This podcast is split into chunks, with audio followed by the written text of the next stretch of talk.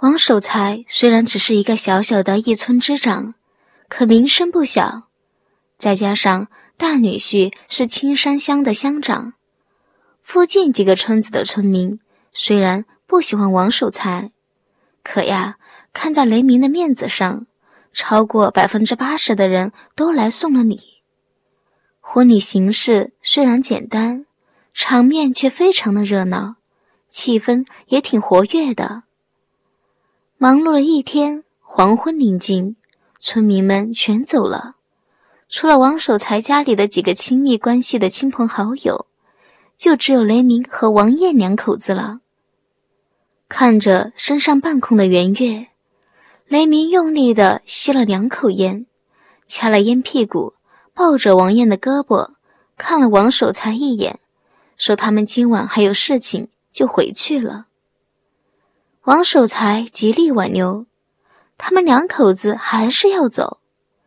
留不住雷鸣两口子，王守才将一肚子怨气发在了刘波身上，扯开口子，大声的叫着，说雷鸣两人要走了，出来见个礼，并送他们出村子。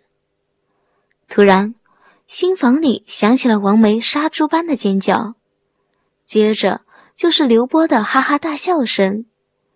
这一笑可坏事了。王梅将所有的怨气全发在了刘波的身上。王燕和雷鸣年纪并不大，雷鸣今年三十二岁，王燕只有二十六岁，仍有年轻人的心性。听到王梅叫得这样恐怖，一时好奇，和王守才一起奔了过去。刚到门口，白木单门就敞开了。王梅穿着火红新娘装，双颊颤抖，花容失色，如同见了鬼一般，尖叫着向外跑。雷鸣三人更好奇了。王艳伸手扶住了发抖的王梅，探头向里面看了一下，尖叫一声，也缩回了脖子。什么东西这样可怕？雷鸣一震，拉过王艳两人。跨步走了进去，发现刘波手里抓着一条一米多长的菜花蛇，面带微笑，玩的呀真来劲，脸色一沉，以姐夫的身份教训了刘波。刘波显得很无辜，解释的说道：“这蛇呀和他没有关系，不知是谁放在了新房里，他只负责抓蛇，王梅却怪他。”说他故意捣鬼，用蛇吓他。王守财招刘波做上门女婿，就是看中了他这身本事儿。要不啊，有王美的姿色，王家的财势，再加上雷鸣这个当乡长的姐夫，下辈子也轮不到刘波这种愣头青。今天是王美两人的大喜日子，不管谁对谁错，都没有必要去深究。雷鸣拉着王梅走了进去，拉长双颊看着刘波：“刘娃，别玩了，今天是你们的新婚大喜，让着小梅一点，别激怒了她，否则呀，就别想洞房了。”哼，日你娘的，不洞房更好。刘波心里冷笑，这话可不敢说出口，脸上呀也不敢流露出不满的情绪。弯腰站起，走到了左边的推窗前，一抖手把蛇扔了出去，微笑的说着：“小家伙，下次不准随便串门了啊，否则宰了你炖汤喝。”王梅和王艳两个人同时张嘴欲吐，却没有吐出来。山里人多数是不怕蛇的，唯有王守财这家子例外。见了蛇比见鬼更害怕，不仅是王爷两人怕蛇，王守财也是怕蛇，只是啊，比王梅两个人好那么一点。或许和当年王守财的女人死有关。王梅两岁那年，王守财的女人在菜园子里摘菜，被毒蛇咬了，抬回家里不到一个小时就死了。这件事情。对王梅的影响很大，可能心里有阴影。见王维两个人恶心欲吐，刘波心里乐开了花，表面故意苦着脸，不解地说：“这有什么好怕的？蛇汤真的很好喝。他和阿爹呀，经常喝蛇汤，挺补的呀，还能去风湿。”刘波够了。雷鸣脸色一沉，冷声的说道：“以后呀，少在王维面前提蛇，更不要玩蛇。”操，凶个毛啊！哪天拧断你的狗脖子！操你妈的王八蛋！当一个小乡长算什么鸟啊？日你娘的！老子哪天呀当个市长，一脚踩死你！刘波心里不停的冷笑，脸色一整，不停的点头。默默接受着雷鸣的教训。雷鸣三人要走，王梅害怕了，紧紧的拽着王艳，要跟着一起走。王守财脸色一沉，冷声地说道：“哪有新婚之夜就扔下男人不管的？他们已经教训过刘波了，相信他不会再闹事了。今晚就闹脾气，以后的日子可怎么过呀？”刘波不想闹得太僵，赶紧表态不会再吓他了。下次啊，再遇上蛇，他就不会抓，直接赶走就是了。四个人都没有声响。下次遇上蛇，不抓而是赶。蛇从何处来，又如何赶？赶到哪里去？这里面大有文章。王梅还是不敢进去。王守财黑着老脸，保证说：“如果刘波敢再用蛇吓他，他就去找刘平算账。”王梅知道刘波很怕刘平，这招似乎真的管用，磨叽了几下，松开了王艳的小手，咽着口水走了进去。刘波几步跨到门口，伸手关了门，并落上了门栓。转身盯着王梅红扑扑的脸蛋，有点像饿狼见着小白兔一般，狞笑着逼了过去。你你想做什么？王梅有点紧张，慢慢的后退，没有注意到后面的情况，退去的地方正是大床，反抗不成，反而会惹人遐想，玩火自焚。哼，做什么？你说呢，恶婆娘？当然呀，是洞房呢。刘波傻笑，张开两臂，直愣愣的冲了过去。想到停留王梅体内的那种妙趣，他真的有点迫不及待了。却在想着到了王梅的体内，不知是一种什么样的感觉。你停！两人相隔还有一米的距离。王梅没有退路了，一屁股坐在了床沿，尖声地说：“他敢乱来呀，明天就告诉刘平。”恶婆娘，你别忘了，你是老子的女人，睡觉是天经地义的事儿，谁会管？刘波不是威胁，两眼放光，直勾勾的盯着胡乱颤抖的高耸之际处，挪着步子继续前进。含笑着说：“他阿爹呀，巴不得他快点睡了，他明年就可以抱孙子了。抱抱你个大头鬼！”王梅深吸了一口气，想到他爸是村长，姐夫是乡长，难道还怕这个二愣子吗？侧身抓起床上的大红枕头，用力的扔了过去，冷笑着说。想抱孙子的话，就得听他的，否则呀，这辈子别想抱孙子。哼，我可是男人呀！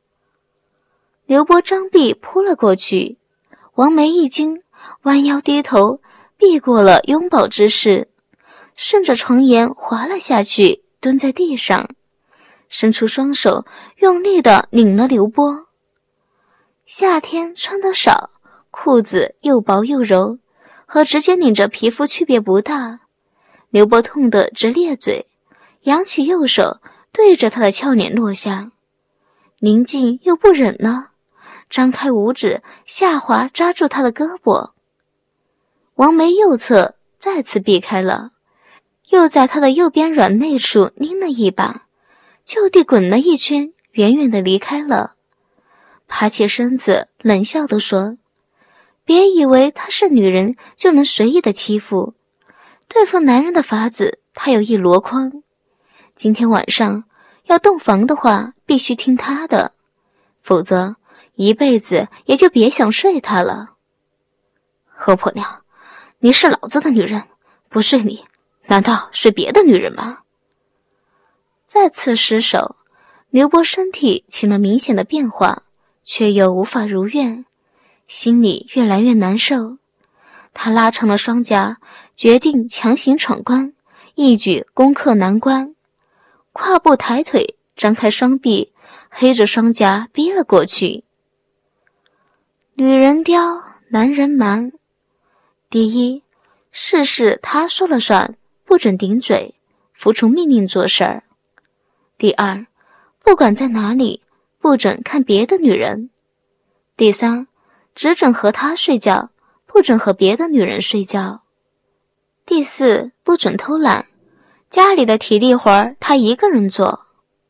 第五，进山打猎不准抓蛇，更不能用蛇吓他。第六，以后不准在他面前说蛇的事情，更不能提到蛇的字。第七，没有事情做的时候不准乱跑。只能待在家里。第八，不准和他爸顶嘴，要孝顺他爸。第九，不准拿王家的东西回去给刘平用，也不准送粮食给刘平。第十，没有他的准许，不准随便回家。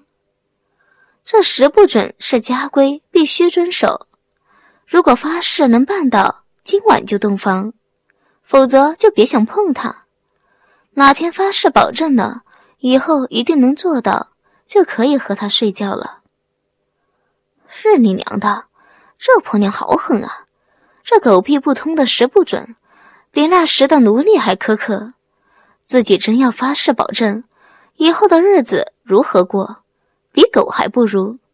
家里的小花也比他的待遇好吗？可不发誓呢，就不能睡他，不睡他。又如何能折服他呢？得想办法让他真的喜欢自己，和自己一条心，事事听自己的，而不是听他的。脖子一硬，冷声的问道：“为何要定十不准家规呢？简直就是狗屁不通！”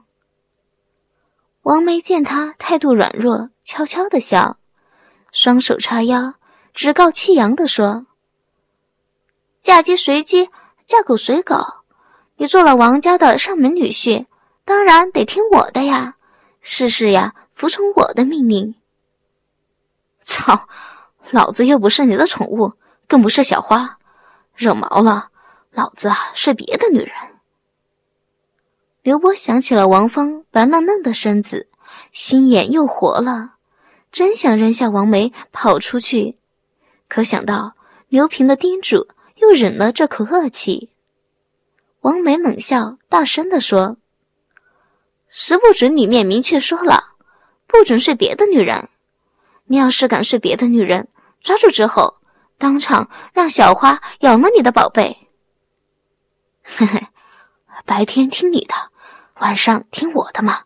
现在就洞房。”刘波暂时让步，依旧保留一定的底线。不全面的妥协，张碧又扑了过去。晚上听你的也行呀，可你家有钱吗？没有钱，还是得听我的。王梅小心后退，拉长脸说：“十不准是家规，不能更改。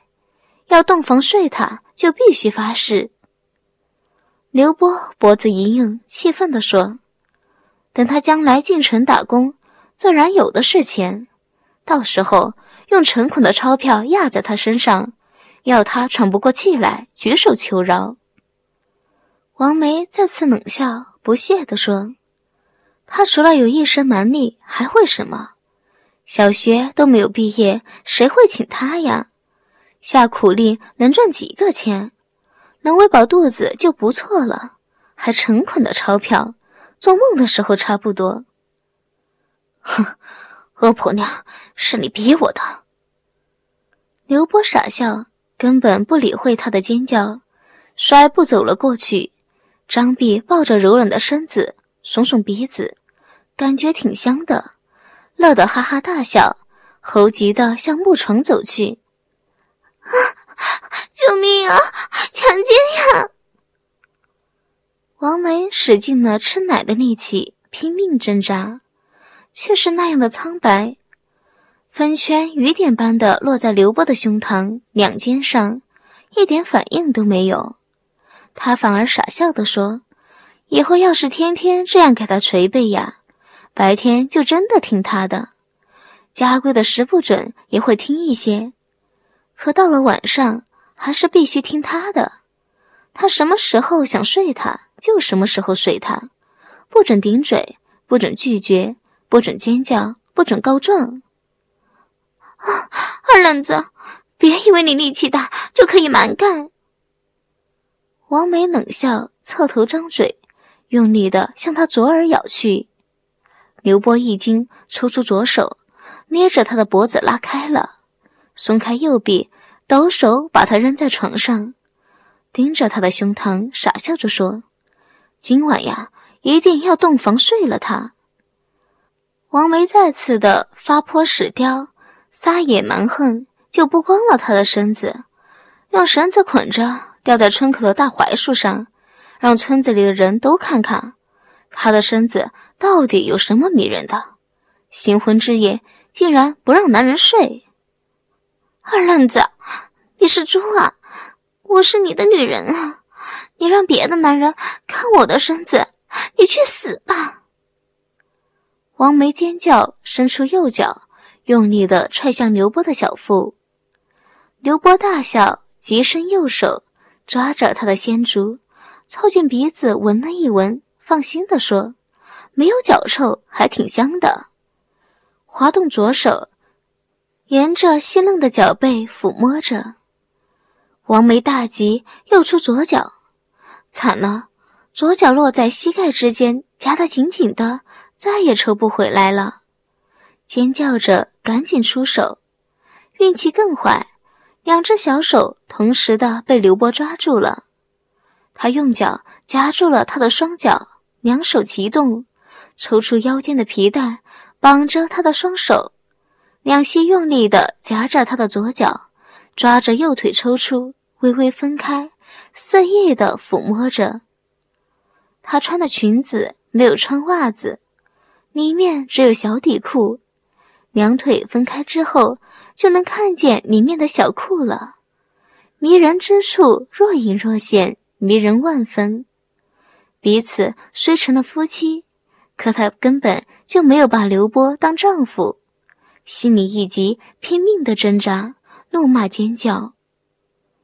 刘波没有看里面，认真的摸着他的仙竹，啧声的说：“真的是又白又嫩。”像家里呀刚出锅的豆腐一样水嫩嫩的，掐一下就能挤出水来。双足如此，越向上越嫩。一边说，五指也向上移动。王梅明白，愤怒无法改变他的主意，唯有威胁。他喘了一口气，吃力的扬起身子，张嘴想咬，却失败了，尖锐的说着。二愣子，你敢用强的，我明天就跳河自杀。刘波一怔，见他脸色难看，双颊不停的抽动，眼角还有泪水，刘波就停止了滑动，犹豫了一会儿，松开了双膝，也解开了绑着的皮带，长长的吐了一口热气，闷声的说。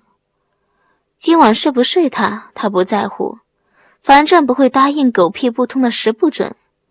三天之内，如果还不让他洞房睡他，他就对村子里所有的人说她是使女，不能和男人睡觉。